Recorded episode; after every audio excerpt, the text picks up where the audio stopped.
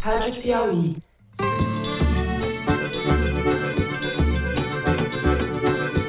Olá, sejam muito bem-vindos ao Foro de Teresina, o podcast de política da revista Piauí. Essa taxa de juros é incompreensível para o desenvolvimento do país. Eu, Fernando de Barros e Silva, na minha casa em São Paulo, tenho o prazer de conversar com o meu amigo José Roberto de Toledo, aqui pertinho. Opa, Toledo! Opa, Fernando! Opa, Thaís Bilenque, que está bem longinho. Atenção, Bolsonaro. 5 de abril de 2023. Seu primeiro encontro com a justiça desde que perdeu as eleições. Thaís Bilenque. Salve, salve, Thaís Bilenque. Salve, salve, Fernando Barros, José Roberto. Thaís Bilenque que acaba de tomar café da manhã com o presidente Lula e vai nos contar tudo sobre o pão de queijo. Como ele É disse, isso? não é nem café da manhã, é um pequeno almoço. Pequeno almoço. Já estamos preparando a fuga para Portugal, né? Nós não estamos partindo do princípio, ah, revoga tudo, se para colocar o que no lugar? Eu acho que nós estamos pra apresentar o que nós queremos do ensino médio. Vamos então ao cardápio da semana. Abrimos o programa falando de governo, estamos chegando a 100 dias de mandato e a Thaís vai nos contar o que ouviu do presidente Lula neste café da manhã. Ele falou sobre a escolha do novo ministro do Supremo, da relação com o Congresso, dos desafios do novo arcabouço fiscal e da reforma tributária, entre outros assuntos. A Thaís já me disse que sentiu Lula bastante à vontade, mas que também estava blindado pelos ministros que participaram do café. Ouviremos o seu relato sobre o que viu e ouviu e comeu. O Toledo e eu, mais o Toledo do que eu, iremos comentar. No segundo bloco, os diamantes de Jair Bolsonaro. O ex-presidente prestou depoimento na última quarta-feira à Polícia Federal em Brasília, ficou lá três horas e, durante o seu depoimento, sustentou a lorota de que só tomou ciência dos presentes em dezembro do ano passado. Argumentou que teria buscado informações sobre as joias para evitar um suposto vexame diplomático, caso elas fossem a leilão. Tudo mentira. O presente foi dado a Bolsonaro em outubro de 21 e o governo mobilizou vários de seus quadros para desembaraçar o problema na Receita Federal. Isso aconteceu, como se sabe, pelo menos oito vezes. O tenente-coronel Mauro Cid, ajudante de ordens de Bolsonaro, uma espécie de Queiroz em versão fardada, também depois em São Paulo. Foi ele que esteve na alfândega em Guarulhos na tentativa de resgatar os diamantes no apagar das luzes do governo. O caso é bastante grave, a gente está falando de quase 20 milhões de reais, suficientes para comprar três mansões, como aquela em que mora o senador Flávio Bolsonaro em Brasília. E ainda sobra troco para o leite condensado. Falaremos desse caso de polícia e de outras complicações políticas de Bolsonaro, que está mais perto da inelegibilidade. Por fim, no terceiro bloco, nosso tema é o embrólio envolvendo o novo ensino médio, que na minha época, na época do Toledo, a gente chamava de colegial. O governo suspendeu por 60 dias o calendário relacionado às mudanças, que incluem alterações no currículo, na carga horária e no Enem.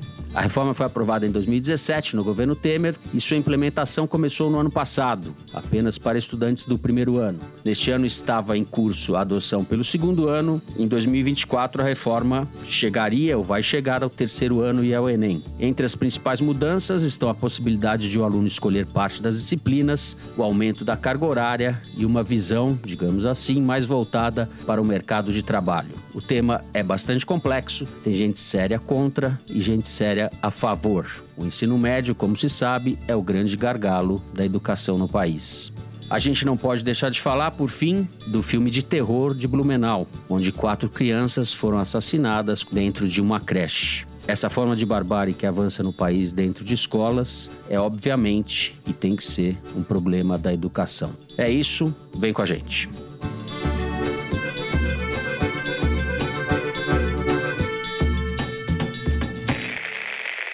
Thaís Bilenque, eu estou pensando seriamente em me retirar do programa e deixar você falar, fazer um relato Pelo do amor de Deus, não faz de como isso. foi- Fica como comigo, foi esse não café quero da ficar manhã. sozinha. Fernando, posso dar uma sugestão de pergunta para Thaís? Deve. É, adoro. Qual era o sabor da geleia? Era diet. Geleia diet de morango eu não provei.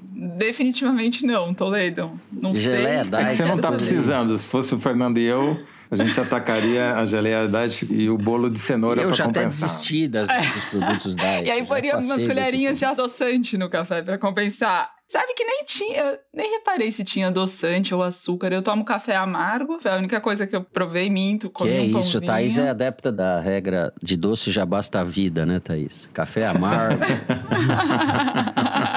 É Vamos bem lá. essa, é bem essa. Thaís, depois a gente volta pro cardápio. Vamos falar do cardápio político. Sim. Começamos pela economia. Sim, eu vou contar um pouco como é que foi a chegada do presidente pra gente saber o clima do Palácio do Planalto. Eram 39 jornalistas convidados para esse café com o Lula na quinta-feira de manhã, e aí todo mundo foi direcionado pro salão onde ele ia acontecer. Uma pessoa me contou que da última vez que o Lula fez uma reunião grande assim, tinham disposto a mesa em forma de U, de forma que ele ficava no meio e na frente dele não tinha ninguém. E ele reclamou disso. Ele falou: pô, não quero não olhar pra ninguém, entendeu? Falar com o vazio. Então dessa vez eles fizeram em forma retangular e eu tava no fundão ali. Eu e algumas pessoas postas de frente pro presidente não ficar sozinho, mas não era. Era uma ordem de alfabética. E aí a gente foi orientado a só sentar quando o presidente chegasse. Ele chegou acompanhado dos ministros Paulo Pimenta, que é da Secretaria de Comunicação, e Márcio Macedo, da Secretaria-Geral da Presidência. E achei curioso que ambos estavam de uniforme, terno cinza claro e gravata vermelha. Acho que tem uma identidade ali do Palácio do Planalto, uma moda. E o Lula tava de terno grafite, gravata vinho mais escura, assim, me chamou a atenção. E aí o Paulo Pimenta fez uma fala introdutória na qual ele disse: primeiro, o presidente não gosta muito dessa história de 100 dias, que vão ser celebrados ou marcados na segunda-feira agora. Começou a dizer que o governo encontrou uma estrutura muito precarizada, ainda teve o 8 de janeiro que impactou muito o trabalho, então demorou um tempo para o governo conseguir trabalhar efetivamente. Aí disse que qualquer falha, eventualmente na relação com a imprensa, deve ser acreditada à minha responsabilidade, disse o Paulo Pimenta. O Lula riu, todo mundo riu, né? Ele falou, Paulo Pimenta ainda, ainda tô aprendendo, às vezes eu tenho uma postura de deputado, mas eu estou me corrigindo. Uma forma bastante humilde de se colocar naquela posição. E aí, quando ele terminou a fala dele, ele falou: Pronto, presidente, já tomou seu café? Posso falar? E o Lula respondeu: Pensei que não ia sobrar tempo pra mim. Isso resume a comunicação do governo. Teve outra que resume também, vou chegar lá. Aliás, eu vou chegar lá no segundo bloco, que foi uma frase curiosa que aconteceu, uma, uma troca entre eles engraçada. Enfim, sobre economia, né, que acho que foi o principal tema do café da manhã, o Lula, em dado momento, diz assim: não foram poucos os jornalistas que zoaram minha frase em 2004, quando eu disse que a gente ia viver um espetáculo do crescimento. E aí ele diz: o Brasil cresceu 5,4% naquele ano, ou 5,5%, sei lá, qualquer coisa que o valha. Depois perguntaram para ele qual que seria a frase, né, o termo que o senhor usaria agora para esse novo momento. E aí ele foi bastante cauteloso, não vou falar a palavra espetáculo do crescimento, porque quando eu falar eu preciso fazer acontecer, mas vai voltar e foi toda hora um papo muito otimista, a gente vai fazer, tem que acontecer e tal. Ele falou assim, para mim, na economia tem três palavras mágicas: estabilidade, previsibilidade e credibilidade. Ele falou isso na campanha, né? É o tripé que ele falava na campanha. Que não durou nem a primeira pergunta, porque a primeira pergunta foi sobre o arcabouço fiscal, e aí ele responde: Bom, na economia não existe mágica. Era sobre o arcabouço fiscal, e ele começa a falar que o marco regulatório é uma engenharia muito bem pensada pela equipe do companheiro Haddad. Aí corrigiram ele, não é marco regulatório, é arcabouço fiscal, e foi curioso que ele trocou essas expressões duas vezes ao longo dessa conversa toda. Eu acho que o marco regulatório é um termo com o qual ele é mais familiarizado. E o Lula falou também disso. Falou do fato de tentar colocar em prática os programas dos governos anteriores, porque é o essencial que a população precisa e tal. Enfim, e aí, obviamente, o assunto taxa de juros foi bastante mencionado e ele voltou a criticar. Com juros assim não é possível a economia funcionar, essa taxa de juros é incompreensível. Aí ele diz assim: eu não vou ficar brigando com o presidente do Banco Central. Ele tem dois anos de mandato. Nos próximos dois anos, a gente vai indicar alguém que esteja de acordo com os interesses do governo. Frisou esse alinhamento que ele busca com a presidência do Banco Central. Bom, mas se a coisa desandar nesses primeiros dois anos, nos próximos dois anos, como diz o Keynes, como é que diz o Keynes? Estaremos todos mortos. E aí veio a parte talvez mais polêmica do café da manhã, que daí ele fala que houve um caso de um jornalista que estava conversando com o Roberto Campos Neto, presidente do Banco Central, e que ele teria dito que precisa de uma taxa de juros de 20% para atingir a meta da inflação. E aí ele deu uma risada de deboche, falando: não sei se isso é verdade ou não, mas então muda a meta. Se você não está conseguindo alcançar a meta, você tem que mudar a meta. E aí, o que aconteceu? O assunto seguiu. Só que, provavelmente, eu acho que jornalistas na hora já publicaram essa informação, porque primeiro o José Crispiniano, que é secretário de imprensa do Palácio do Planalto, falou: gente, tem um embargo de 30 minutos, não é para publicar imediatamente. É, virou esse manchete do Estadão, ainda durante o café essa história, entendeu? Dizendo que o Lula ia mudar a meta, como se coubesse a ele mudar a meta é, de inflação. Não, mas é o Conselho Monetário, né? É o CMM, porque quem define a meta é o ministro da Fazenda, o ministro do Planejamento e o presidente do Banco Central. E os dois ministros são subordinados ao presidente da República. Então, se, se ele efetivamente decidir, são dois a um ali, né, que poderiam fazer essa mudança.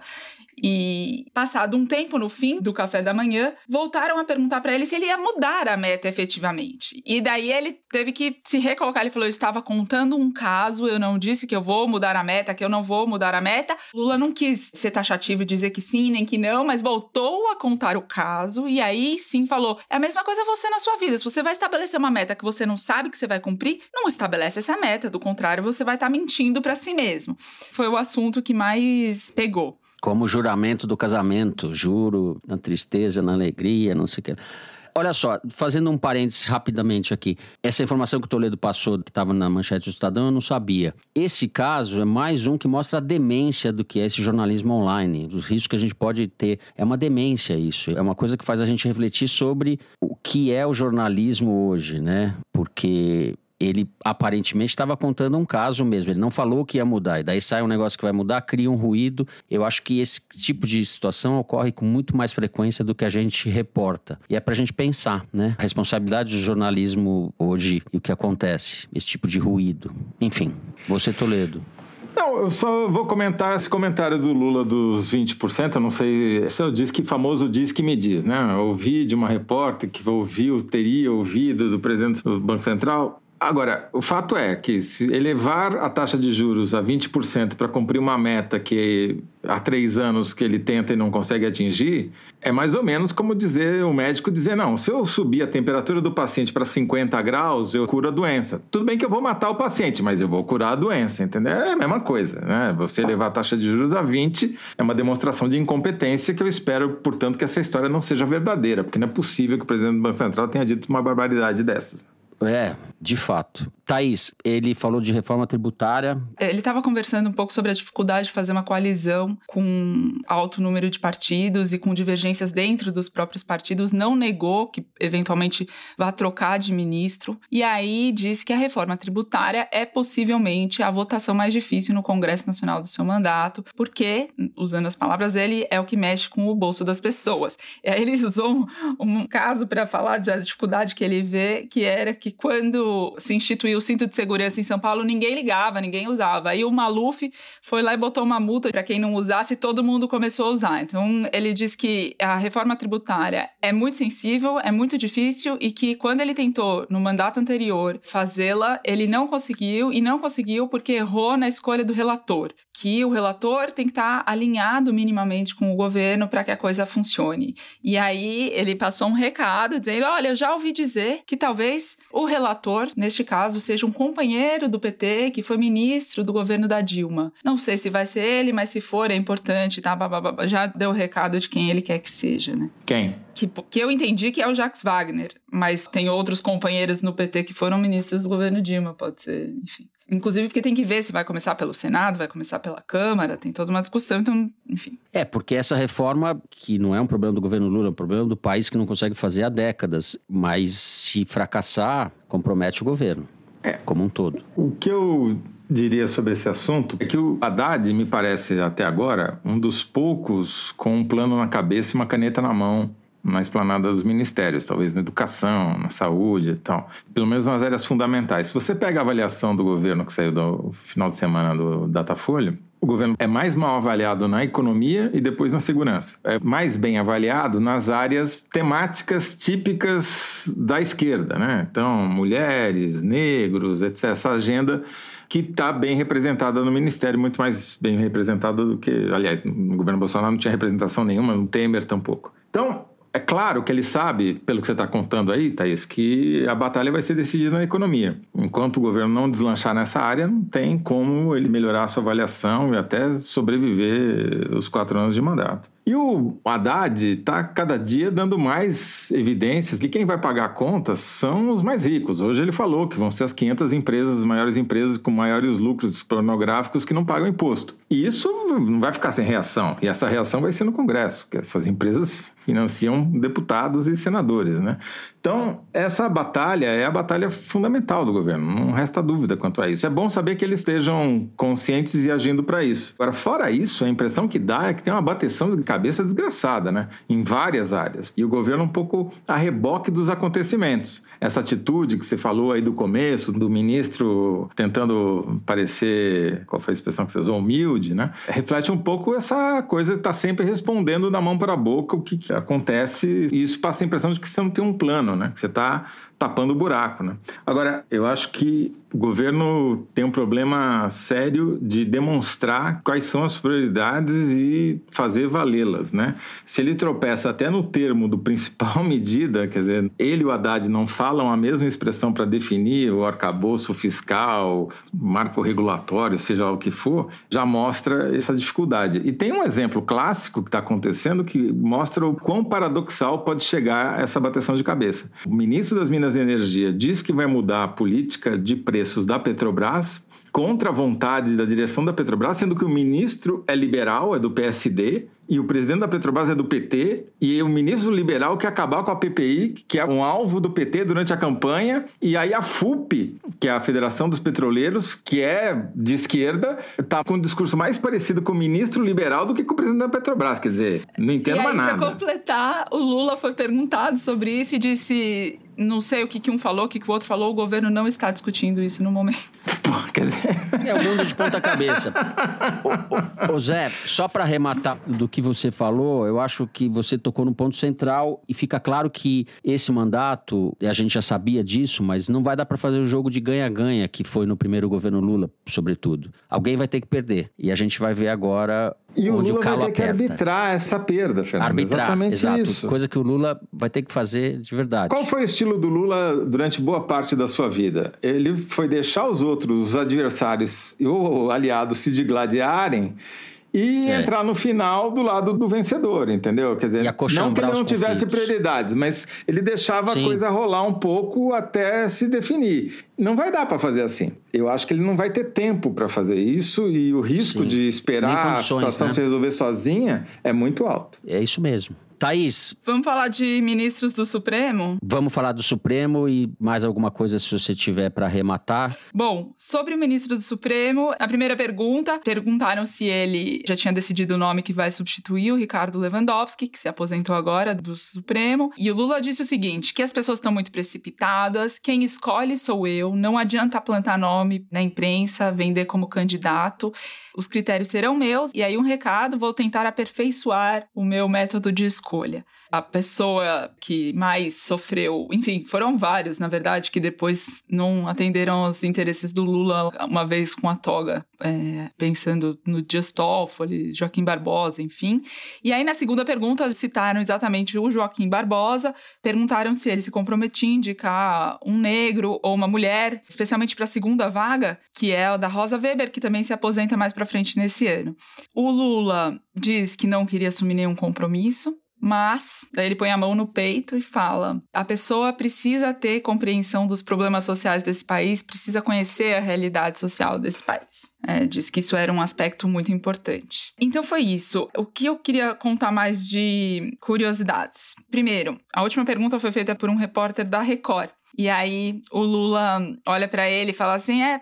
Fazia 13 anos que você não me fazia uma pergunta. E daí ele faz uma pausa, né? Acho que ele, estava dando um recado ali em relação à emissora. Emissora que foi bastante ajudada pelo Lula durante a presidência. Não, mas é uma emissora que só faz pergunta pro presidente, né? De plantão, porque ela está sempre aderindo ao governo. Né?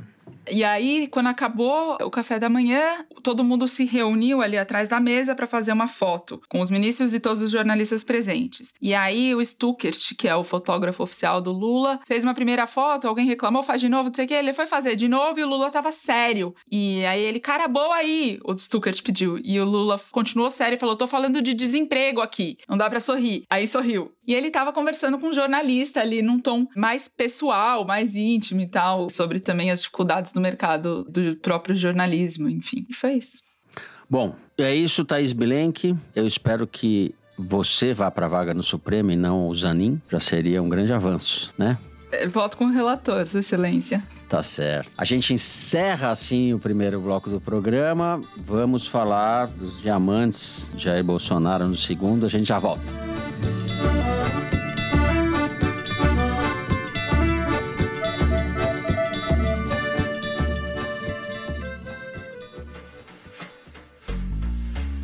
Na revista Piauí de abril, João Gabriel de Lima descreve um intercâmbio crescente entre partidos da direita radical pelo mundo, e o bolsonarismo está nesse mapa.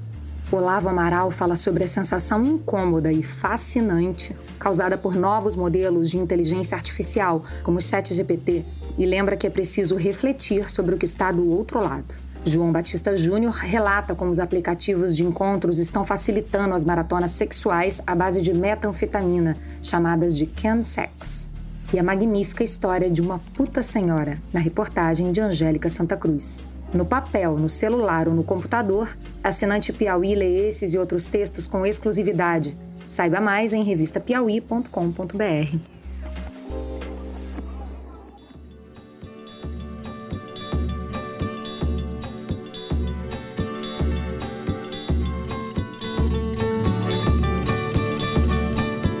Muito bem, José Roberto de Toledo. Chegou a hora das joias. Ah, não tem joia maior do que Thaís Bilenque, né? Mas enfim. Não tem, é fato. Gente, eu vou contratar vocês pra todo dia de manhã, quando eu acordar, me der falarem Ai, alguma meu coisa. Deus do céu. Pode gravar essa parte, põe lá na Alexa, acorda com essa frase. Exato. Zé, o fato é que o assunto é sério, mas nem repercutiu muito o depoimento do Bolsonaro à Polícia Federal, porque ele mentiu. O que vazou, pelo menos, a gente não viu a íntegra do depoimento, mas o que vazou é que ele mentiu. Uma mentira sem pé nem cabeça, né? Porque é desmentida pelos fatos. O Estadão já demonstrou que ele, por oito vezes, tentou recuperar essas joias. Diversas interpostas pessoas, diferentes agentes, diferentes paus mandados. Então, foi uma mentira típica de orientação de advogado, criminalista, né? Para ele tentar não se embananar. Porque a polícia foi muito esperta, ela botou outros, outros envolvidos prestando depoimento em outra cidade, no caso do Coronel Cid, né? Simultaneamente, né? simultaneamente para tentar pegar as contradições. E o Cid claramente está dizendo: olha, pô, não vem jogar isso nas minhas costas porque eu estava cumprindo ordens, né? E o Bolsonaro, quem que ele deixou pior ontem? Foi o Almirante Bento, que ele falou que mentiu, basicamente, né? Porque se o Almirante, ao tentar desembaraçar as joias lá na hora, depois de ter cometido o descaminho, que é não declarar algo que precisava ser declarado, diz que as joias eram um presente para Michele Bolsonaro, e o outro vem dizer que só ficou sabendo um ano depois e que nem sequer se lembra de quem disse para ele, o que é a coisa mais absurda do mundo. Imagina o seguinte: você recebe um presente de 16,5 milhões de reais, alguém deixa, esquece de te contar isso durante um ano, e depois de um ano, passada a eleição, alguém fala: olha, ah, por falar nisso, tem um presente seu lá na Receita, 16,5 milhões de reais. Quer dizer, vá caçar sapo, né? Não dá para acreditar em nada absolutamente nessa história. Mas o que chama mais atenção, Fernando, você já falou, não repercutiu. A mentira, além de tão deslavada, era tão inverossímil e tão boba que não colou, e nem sequer virou manchete. Isso mostra um pouco que é esse Bolsonaro nessas circunstâncias. Retomando um pouco o que a gente disse no primeiro bloco, a oposição é tão frágil, o Bolsonaro está tão acuado, que o PT batendo cabeça com a Glaze detonando o Haddad via Lindenberg Farias é mais oposição do que o Bolsonaro, ele mesmo. Ontem, além dessa história que é absurda e que, veja bem, só falta vontade política para o Bolsonaro ser indiciado por peculato e descaminho. Não falta mais nada. Todos os elementos de prova estão constituídos. O fato dele ter devolvido as joias é uma confissão. Não tem como negar isso. Descaminho é uma figura jurídica aí que eu não conhecia até pouco tempo. Você não está assistindo É. a série lá do aeroporto área restrita. Receita. Eu aprendi lá, entendeu? Não, não- vai achar que eu estudei Não fez direito. né? de Descaminho casa, parece Barros. música do Tom Jobim, mas não é. É uma figura. é você entrar sem Descaminho, declarar. né? desafinado. Exatamente. É, aquela. Esse aquela caminho, é, é a muamba. A famosa muamba que você traz na bagagem sem declarar, e, sabendo ou não sabendo, porque o desconhecimento da lei não implica a possibilidade de descumpri-la, né? Mas enfim, nesse negócio das joias, ele tá super enrascado. Tem várias outras denúncias pelas quais ele pode se tornar inelegível até no mês que vem, ou esse mês ainda, se a justiça for célere. E ontem apareceu mais uma. Um grupo de repórteres do UOL, em parceria com a Fiquem Sabendo, a agência independente, contou uma história inacreditável. Durante a campanha eleitoral, o Bolsonaro pagou mais de 21 mil refeições, lanches. Não era mortadela para não ser equiparado aos petistas. Era sanduíche de presunto com queijo, maçã, barrinha de cereal, água mineral e mais um café, sei lá. Doce de leite. É, Kit patriótico. e para quem que era o dinheiro ia? Para os PMs e oficiais e soldados militares que faziam a segurança dele durante as motocicletas de campanha, só em atos de campanha. E segundo as repórteres, elas só conseguiram achar metade das notas, só de 35 motocicletas e passeatas de campanha. Quer dizer, pode ser o dobro. E o que é pior, esses policiais recebem diária dos governos estaduais para fazerem esse serviço. Quando o meu e o seu e o nosso, através do cartão corporativo da Presidência da República, paga para eles o lanche, eles estão economizando a diária que receberam. Então, é um agrado que o cara faz com o seu bolso, com o meu, o seu e o nosso, entendeu? O Viagra dos militares, as barrinhas dos policiais. Mas isso caracteriza o uso da máquina pública para fazer campanha eleitoral. Se ele tivesse sido eleito, ele poderia perder o mandato por causa disso daí. Então, assim, o acúmulo de coisas contra o Bolsonaro cresce a cada dia e, a meu ver, ele está numa situação muito pior que a do Trump, que já foi indiciado nos Estados Unidos. Porque o Trump tem eleição ano que vem. Se a justiça não correr, ele ainda tem chance de disputar. O Bolsonaro está quase há quatro anos de uma campanha eleitoral. Tem muito chão até lá. Eu tenho uma compreensão, a figura do Bolsonaro, ele pessoalmente, acho que está muito enrascado mesmo e aparentemente inviabilizado, mas o bolsonarismo, vamos chamar assim, extravasa muito, extrapola muito a figura do Bolsonaro. Eu estou pensando numa entrevista que a Esther Solano, que estuda a direita há algum tempo, deu essa semana para a Folha e que eu achei muito boa. O bolsonarismo é representativo. Então, essa coisa que foi destampada ainda tem muita repercussão na sociedade. Eu não sei quem vai recolher Então, esse, Você tem esse- toda a razão. negócio. Mas o Bolsonaro é- era o catalisador desse movimento que o antecede. A gente diz isso desde a criação do Foro de Teresina. O Bolsonaro surfou uma onda que era maior que ele. Essa onda continua existindo. Ela pega aí no mínimo 20, 25% da sociedade brasileira e cresce em momentos de polarização. Mas sem o Bolsonaro vai ter um racha, né? Vai ter a Michelle, é vai uma ter os filhos, vai ter o Moro, vai ter um monte de gente que a gente nunca ouviu falar ainda. Então, é diferente você ter um líder catalisante, como o Lula é diferente para o PT. Tira o Lula de campo, o PT continua existindo, o maior partido brasileiro em termos de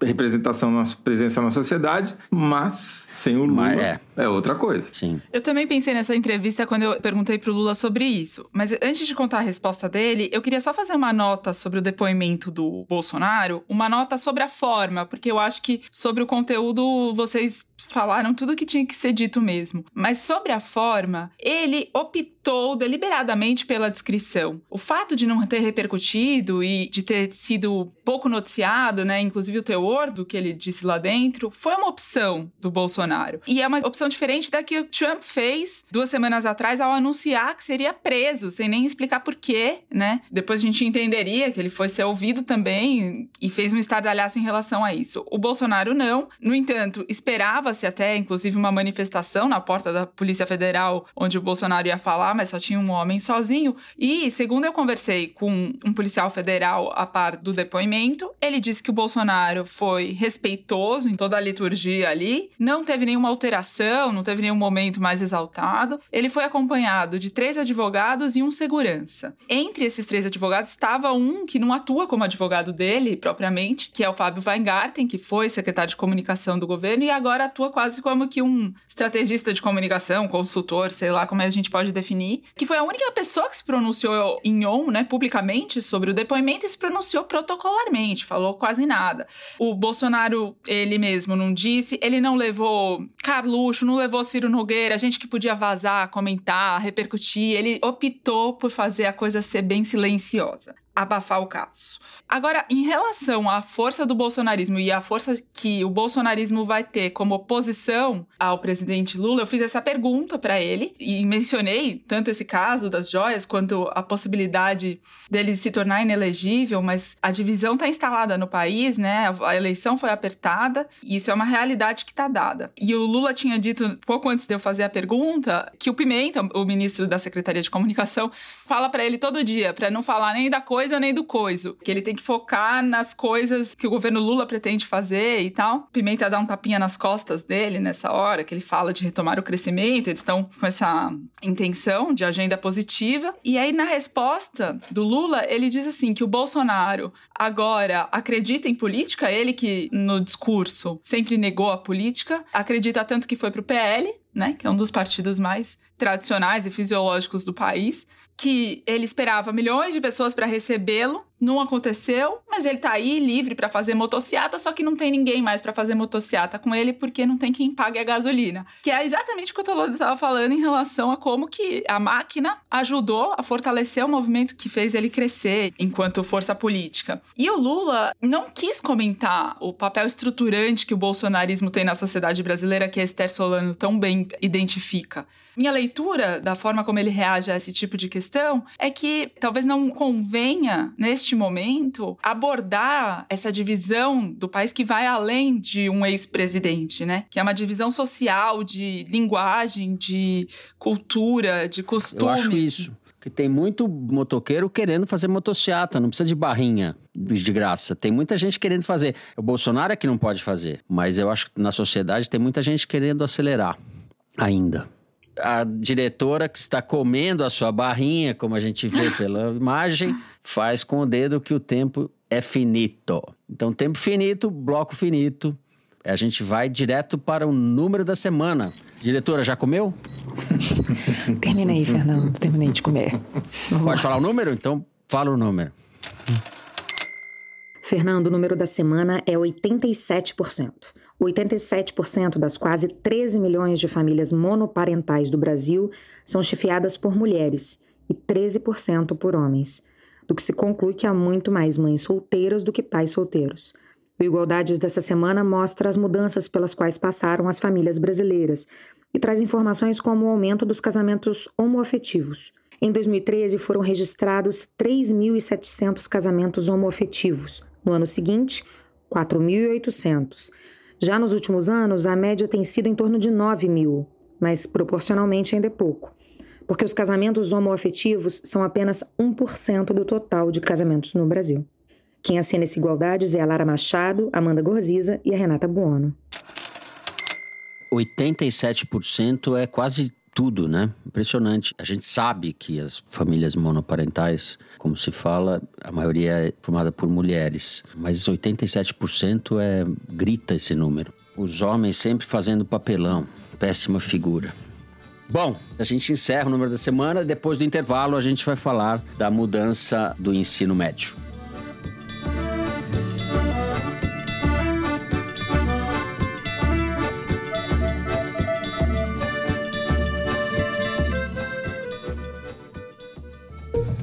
Oi, eu sou a Branca Viana. Eu tô aqui para te convidar para escutar o podcast Rádio Novelo Apresenta. No episódio dessa semana, a gente conta duas histórias sobre importação e exportação. A primeira fala de um geneticista brasileiro e do problemão que ele importou para o Brasil e depois, sem querer, exportou para o resto das Américas. Esse acidente gerou um pânico danado e foi parar até em filme de Hollywood. Na segunda história, a gente tem outro caso que espalhou medo, mas de um jeito totalmente diferente e muito mais sombrio. Um esquema ilegal que marcou a vida de milhares de mulheres e dos seus filhos. Quando terminar de ouvir o foro, procura o Rádio Novelo Apresenta no seu tocador e dá play. A gente também está no YouTube e no site radionovelo.com.br. Tem episódio novo toda quinta-feira.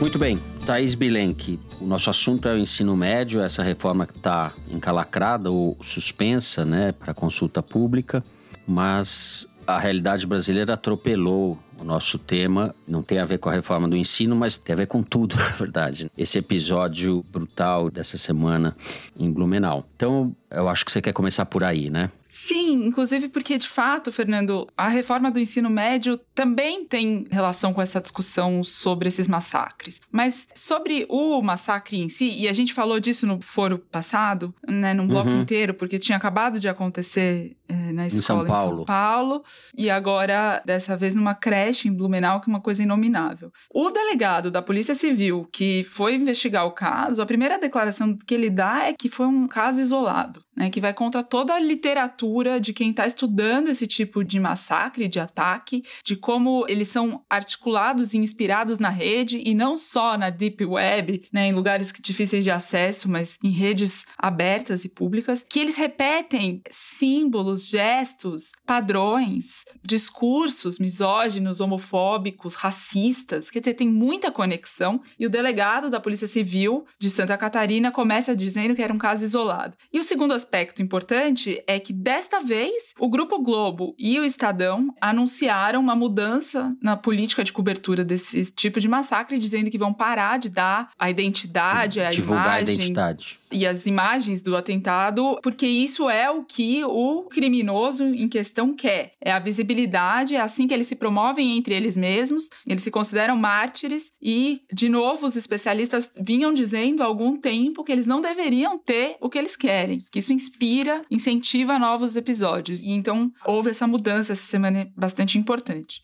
tem um ponto para fazer o link com o nosso assunto. Em vários desses ataques que estão cada vez mais frequentes, quem promove, quem faz esses massacres são alunos ou ex-alunos muitas vezes em idade para estar tá no ensino médio. E aí começam as críticas que se tem feito fortemente a esse novo modelo que foi proposto pelo presidente Michel Temer e implementado pelo Bolsonaro. Eu vou recapitular só algumas informações sobre é, o ensino médio para voltar a esse debate. O novo ensino médio aumentou a grade horária de 2.400 horas para 3.000 horas nos três anos e dividiu essa grade em 60% para disciplinas regulares, matemática matemática, português, e 40% do que eles chamam de itinerários formativos, que são disciplinas optativas que o estudante escolhe de acordo com o interesse dele. Então ficam 1.800 horas para o ensino regular, sendo que no antigo modelo eram 2.400 horas totais. E se excluiu, com essa reforma, disciplinas como filosofia e sociologia e reduziu o tempo de disciplinas como biologia, geografia e história.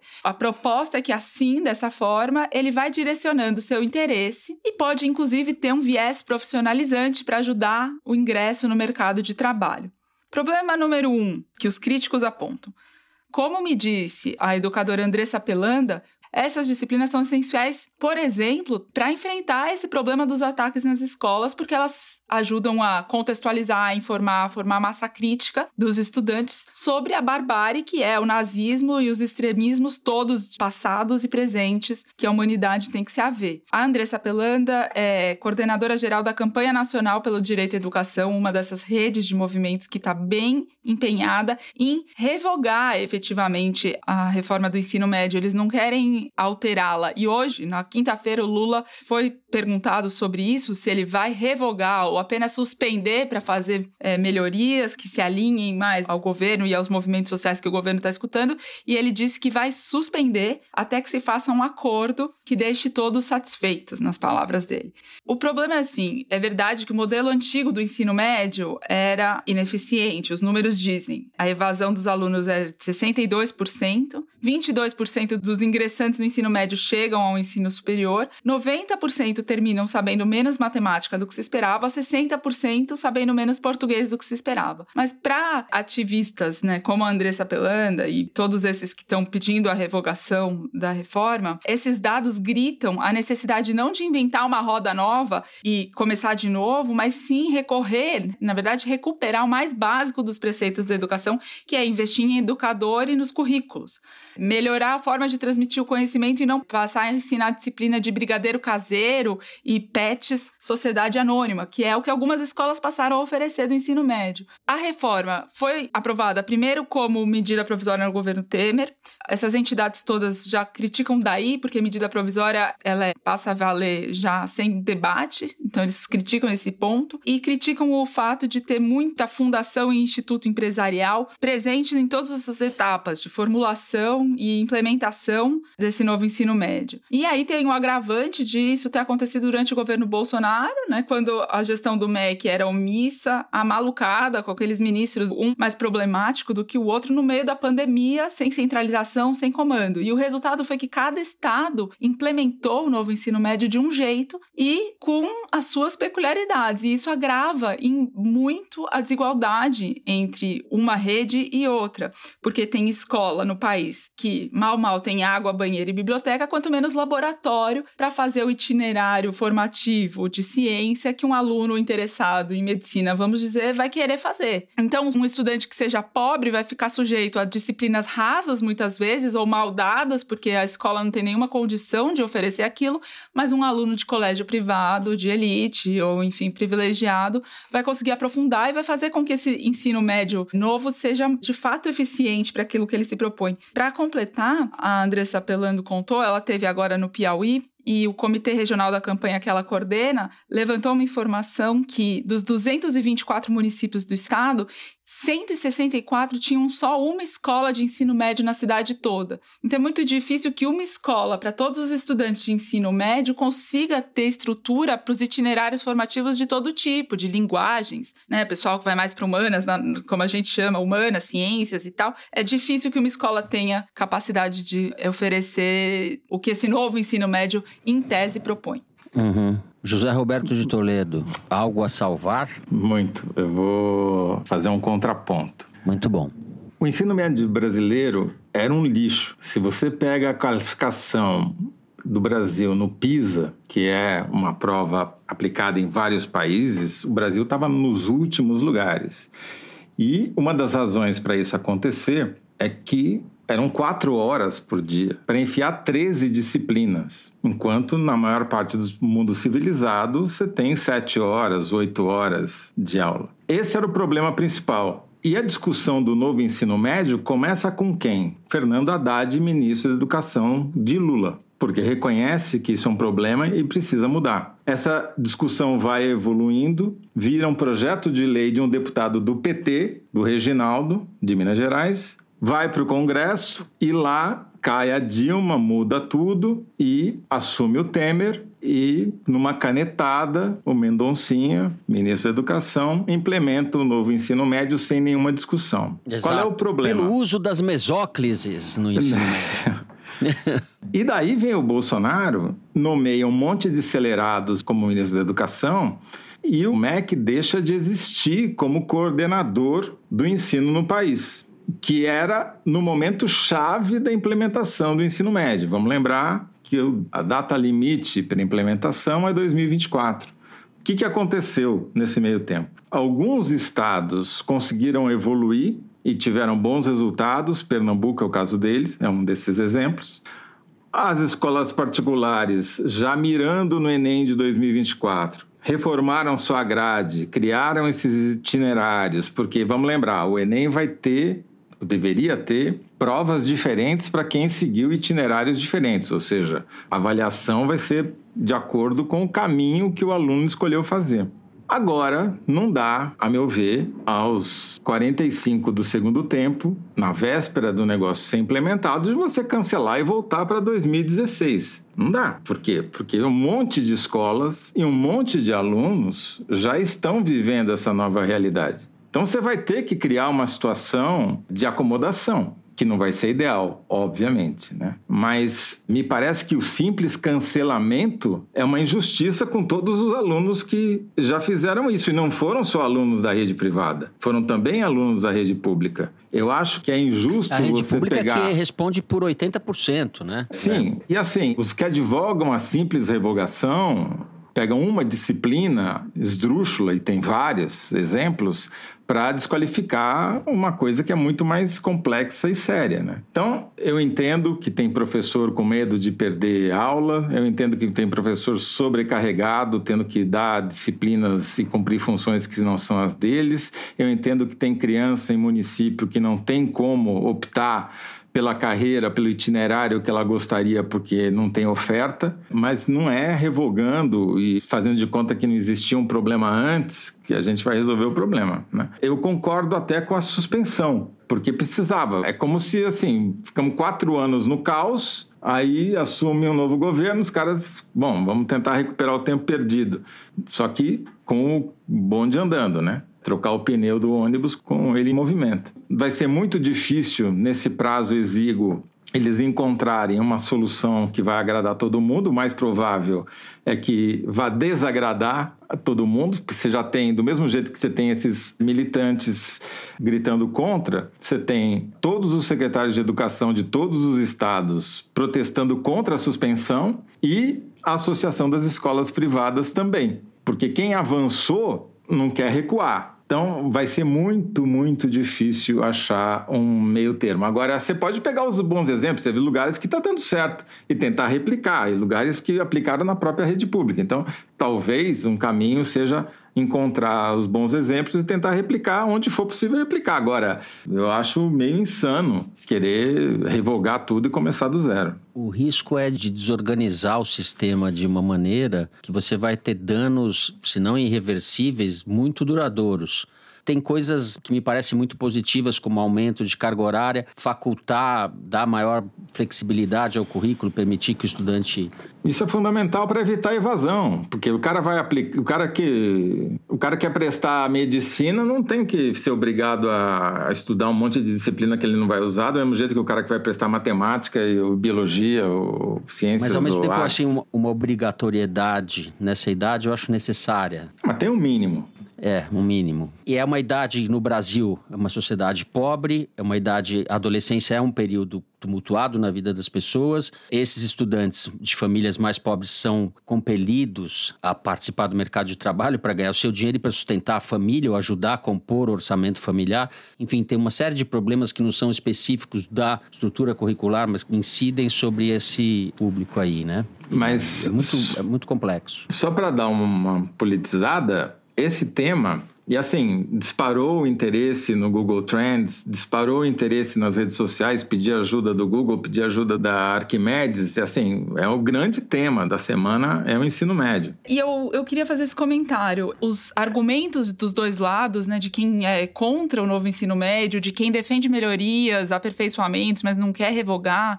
e tal, são ambos consistentes, tem seus motivos, tem suas implicações, mas o debate, ele tá todo centrado num projeto de país, no entendimento do papel do Estado, no desenvolvimento do país, enfim, na educação pública. E eu acho isso uma baita discussão para quem passou quatro anos discutindo se vai ter golpe ou não. Então, ter uma disputa de visão de país nesse ponto, numa coisa tão não, fundamental... Você tem toda a razão. É que, por enquanto, a discussão tá rasa, né? Por enquanto, a revoga não tá revoga. Rasa. Tem...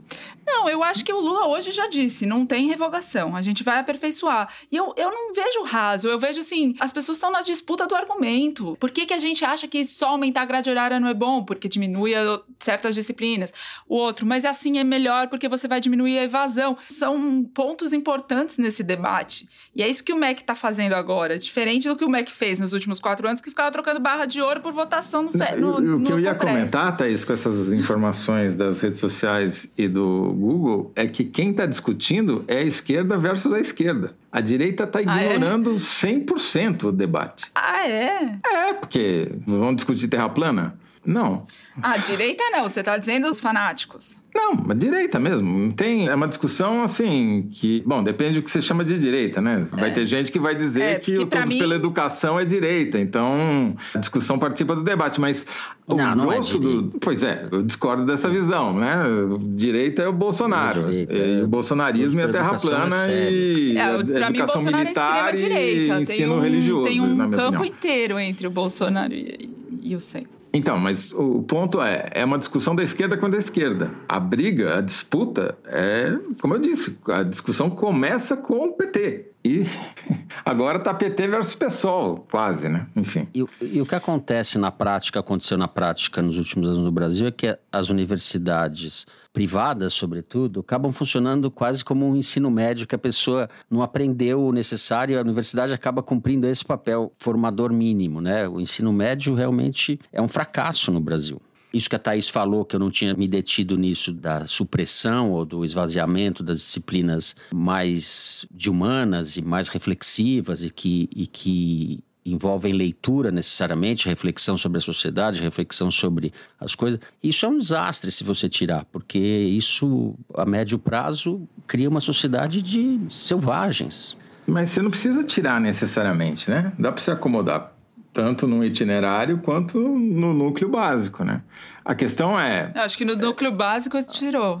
Então, sim, mas dá para você implementar no núcleo básico, é isso que eu quero dizer, entendeu? A maneira. É, aperfeiçoar isso. entendeu? né? Exato. É o- Você aumenta. Isso é negociável, né? Esse que é o ponto. O problema é que o MEC abriu mão de qualquer papel de coordenação e ter um currículo mínimo igual para todo mundo. Divergências foram expostas. É, na verdade, é mostrar que os dois lados, como a Thaís falou. Não, mas eu não falei a minha opinião. Eu, pontos. inclusive, liguei pro Toledo pra perguntar se ele ia fazer o contraponto, porque eu, senão eu mesma ia fazer. Então, Não, é verdade. A gente fez um jogral. Eu não dei o crédito, mas é, eu tô aqui de porta-voz da Cláudia Costin, entendeu? Não, mas é uma pessoa que, que tá debruçada sobre esse assunto. Eu teria ouvido ela e outras tantas com muito prazer. Eu, eu tô aqui na função de repórter, de reportar uma parcela da sociedade que tá fazendo Tá uma certo, é reivindicação. importante. eu não tô dando a minha opinião. fun- função de repórter, mas você não é uma repórter capivara, nunca foi. Você não reporta apenas, você formula a partir das coisas que você ouve das pessoas. E a Cláudia Costinha é representante das tucanas da época que os tucanos tinham compromisso com a civilização. É um animal em extinção. Depois do Aécio de 2014 acabou esses tucanos, né? O Aécio justamente representa a mutação dos tucanos. Bom, gente, a gente vai encerrar também. Suspendemos as conclusões sobre o terceiro bloco para discutir melhor, aprofundar se vamos ter mais sociologia, mais filosofia, mais divergências. Sem intervalo, então vamos direto para o Kinder Ovo. Vamos ver se os ares de Brasília fazem bem a Thaís. Kinder Ah, Ovo, direção.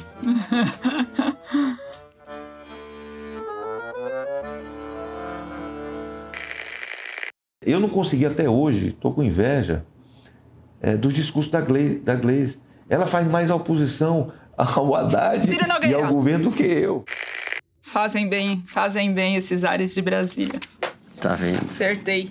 Bom, devo dizer que eu falei essa frase sem saber que o Ciro Nogueira ia dizer a mesma vendo? frase no Kinder. É. Eu, Ciro eu quase Nogueira. falei Toledo, mas eu achei que era muito cabotinismo. Ciro Nogueira, este filósofo do Centrão, do bloco parlamentar PP Republicanos. Ele que é do Piauí, entrevista à revista Cruzoé. Então é isso. Thaís Bilenque acertou. Foi o Toledo, imitar, e Toledo imitando o Ciro Nogueira. Não, foi o Ciro Nogueira imitando Toledo, não vem não? Ciro Nogueira imitando Toledo. Faça Tá justiça. certo. Muito bem. Vamos então para as cartinhas, o Correio Elegante, momento de vocês. Eu vou começar com o e-mail do Otávio Silva. Estava navegando no Twitter, ao invés de escrever minha tese de doutorado, e não sei o que me deu que resolvi clicar no perfil do Fernando Barros. E qual não foi minha surpresa ao notar um segue você ao lado do nome. De início, me senti muito privilegiado, mas logo tive um flashback de todos os tweets constrangedores que já fiz e entrei numa crise de vergonha ao me perguntar quais já chegaram aos olhos do apresentador do foro. Agora, toda vez que vou twittar, me pergunto como Fernando Barros reagiria. Se a resposta não me agrada, não twito. Achei uma prática saudável. Um grande abraço aos três. E Tavos, tuita Fernando, aí. Fernando Barros foi promovido a superego. Super é, ego, exato. Mal exato. sabe ele que nosso super ego aqui nesse programa é o do José Roberto, mas tudo bem.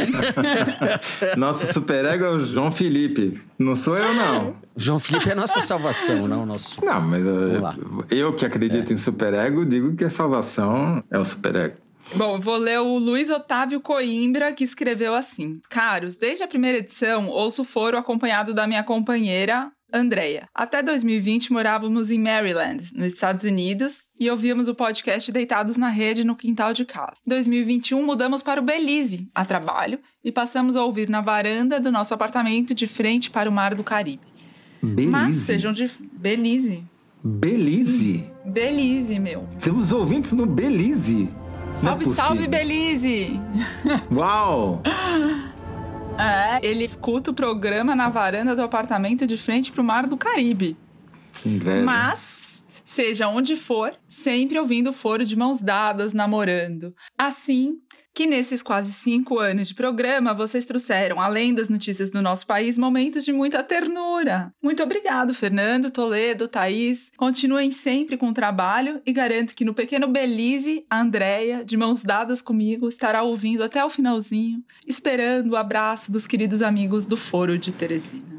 Ele André, Deu você não precisa de mais nada, né? Porque Belize, É, o namorado, ouvindo foro de mão dada, olhando o mar do de Caribe, eu não vou atrapalhar de essa cena. Achei que deu uma humilhadinha, Luiz Otávio. Uau. Rafael Barbosa de Freitas prova por A mais B que o foro também é cultura e faz parte dos novos itinerários do ensino médio. Diz ele: Olá, queridos.